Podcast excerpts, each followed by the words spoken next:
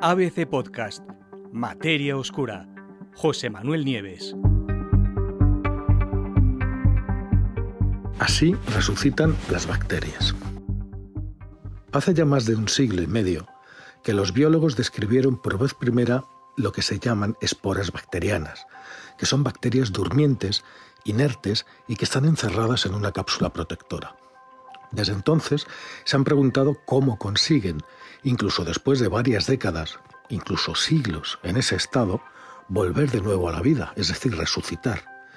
Y ahora, un equipo de investigadores de la Escuela de Medicina de Harvard acaba de descubrir el truco.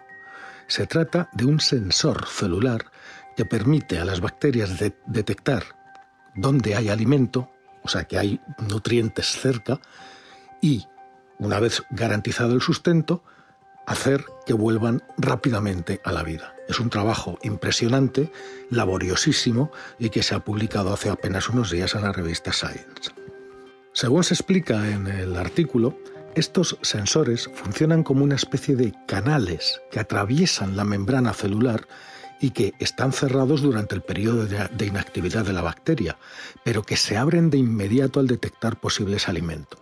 Y claro, una vez abierto, esos canales permiten que los iones cargados eléctricamente pasen a través de la membrana, la atraviesen, poniendo en marcha el desprendimiento de la, de la, de la coraza, de esa capa protectora de las esporas y reiniciando los procesos metabólicos de la bacteria después de años, como os digo, o incluso siglos de permanecer latentes. Este hallazgo podría ayudar a poner a punto nuevas estrategias para evitar que las bacterias más peligrosas, que causan un gran número de enfermedades a menudo mortales, vuelvan a la vida después de permanecer inactivas durante largos periodos de tiempo. se podrían evitar así nuevos brotes e incluso pandemias.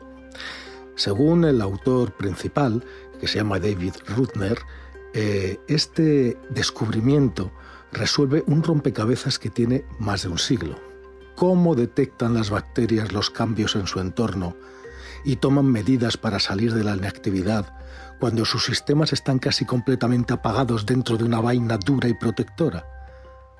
Ese es el misterio. ¿Qué hacen exactamente las bacterias? Muchas bacterias, para sobrevivir cuando las condiciones ambientales son adversas, adoptan una elaborada estrategia.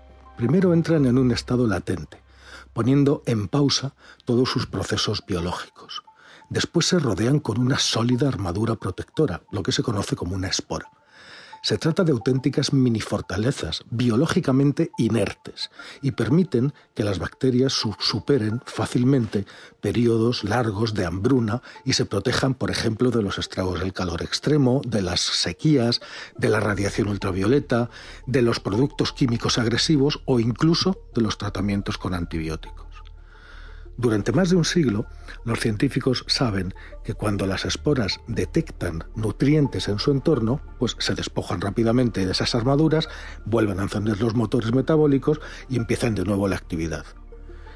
Y aunque el sensor que les permite detectar esos nutrientes externos se descubrió hace casi medio siglo, los medios para enviar esa señal de alerta y cómo esa señal desencadena la reactivación de la bacteria eso seguía siendo un misterio completo. Normalmente, el proceso de señalización celular, gracias al que se desencadenan todas las reacciones que tiene una célula, se basa en la actividad metabólica y a menudo involucra genes que codifican proteínas que a su vez producen moléculas de señalización específicas. Pero cuando una bacteria está inactiva, todos esos procesos están interrumpidos ¿Cómo pueden entonces las bacterias durmientes, desactivadas, generar una señal que las induzca a despertarse? ¿Cómo lo hacen? Pues justamente en este estudio, Rutner y su equipo descubrieron que el sensor de nutrientes en sí se ensambla en un conducto que abre la celda, la espora, para que vuelva a funcionar. En respuesta a la presencia de nutrientes, ese conducto eh, abre sus puertas, permite que los iones escapen del interior de la espora y eso inicia una cascada de reacciones químicas que permiten que la célula latente se desprenda por completo de la armadura protectora y reanude plenamente su actividad. los científicos utilizaron múltiples vías para desentrañar paso a paso ese hasta ahora inexplicable proceso de resurrección. Primero, desplegaron herramientas de inteligencia artificial para predecir la estructura de ese complejo sensor intrincadamente plegado, una estructura formada por cinco copias de la misma proteína. Aplicaron después el aprendizaje automático para identificar las interacciones entre las subunidades que componen ese canal. Y también usaron técnicas de, edición de genes para inducir a las bacterias a producir sensores mutantes. Esto fue una forma de probar si se cumplen o no las predicciones eh, basadas en la computadora, o sea, si, se, comportaban en la realidad igual que en las simulaciones. Bueno, pues el resultado, y esto lo dice Rudner, que le encanta, lo que le encanta de la ciencia, es que al hacer un descubrimiento, de repente todas esas observaciones que eran dispares cada una por su lado y sin sentido, pues de repente encajan. Dice Rudner, fue como estar resolviendo un rompecabezas. Encuentras dónde va una pieza y de golpe puedes encajar seis piezas más muy rápidamente. El autor, con sus colegas, describen este descubrimiento como una serie de observaciones confusas al principio que fueron tomando forma muy lentamente gracias a un equipo de investigadores, cada uno con una perspectiva diferente, que trabajaron juntos y muy bien coordinados. En el camino, recuerda el investigador, el equipo hizo observaciones sorprendentes que los confundieron, pistas que a menudo sugerían respuestas que no parecían tener la posibilidad de ser ciertas, pero que después resulta que lo eran. ¿Cómo se hizo el descubrimiento? Es una historia con varios protagonistas. Una de las primeras pistas la tuvo uno de los científicos que se llama John Yang Gao, que es investigador en el propio laboratorio de Rudner, y estaba llevando a cabo una serie de experimentos con un microbio que se llama Bacillus subtilis, que normalmente vive en el suelo y que es un primo de, la bacteria que causa el anthrax. Bueno, ¿Qué hizo Gao?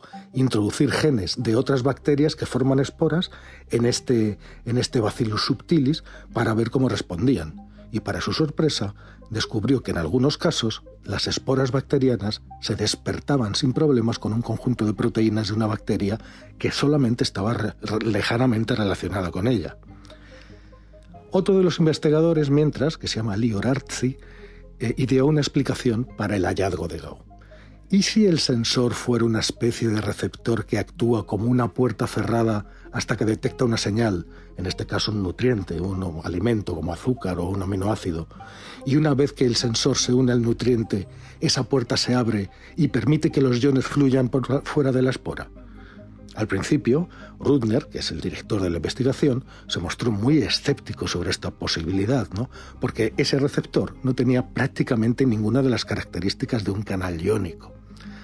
Pero el investigador Arzi insistió y argumentó que ese sensor podría estar compuesto no por uno, sino por múltiples copias y que todas esas copias podían estar trabajando juntas en una estructura más compleja. Entra en juego Jeremy Among, otro de los investigadores y uno de los primeros en adoptar una herramienta muy popular eh, de IA entre biólogos que se llama AlphaFold, que es capaz de predecir la estructura de una proteína y de complejos de proteínas. Bueno, pues también estaba estudiando la germinación de esporas y tenía casualmente todo lo necesario para investigar el sensor de nutrientes propuesto por los otros dos investigadores. Dicho y hecho, la herramienta predijo que una subunidad particular del receptor se ensambla en un anillo de cinco unidades conocido como pentámetro.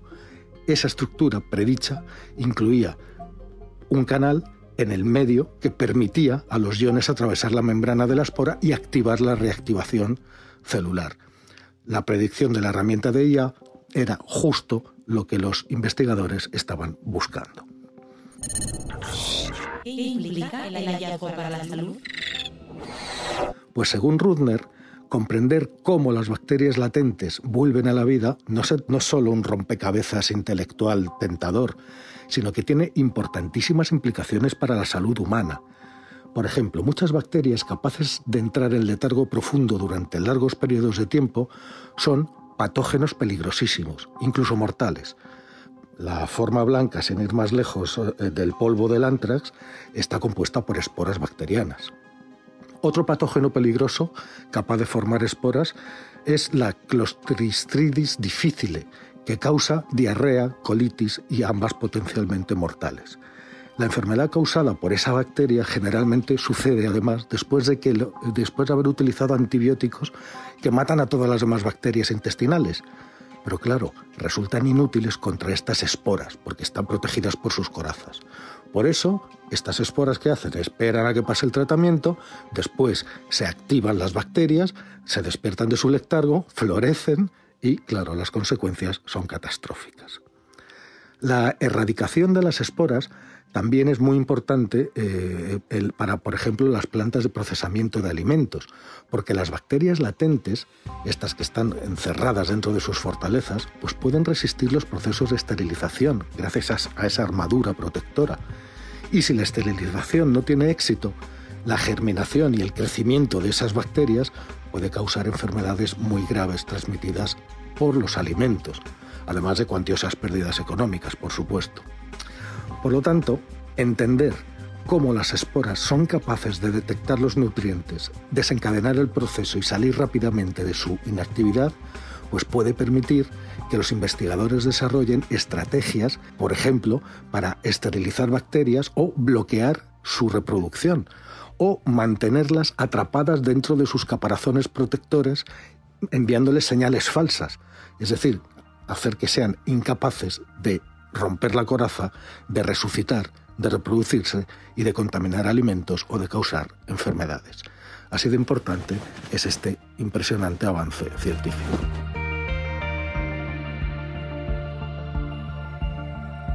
Puedes escuchar todos los episodios en abc.es, iVoox, Wanda, Spotify, Apple Podcast y Google Podcast.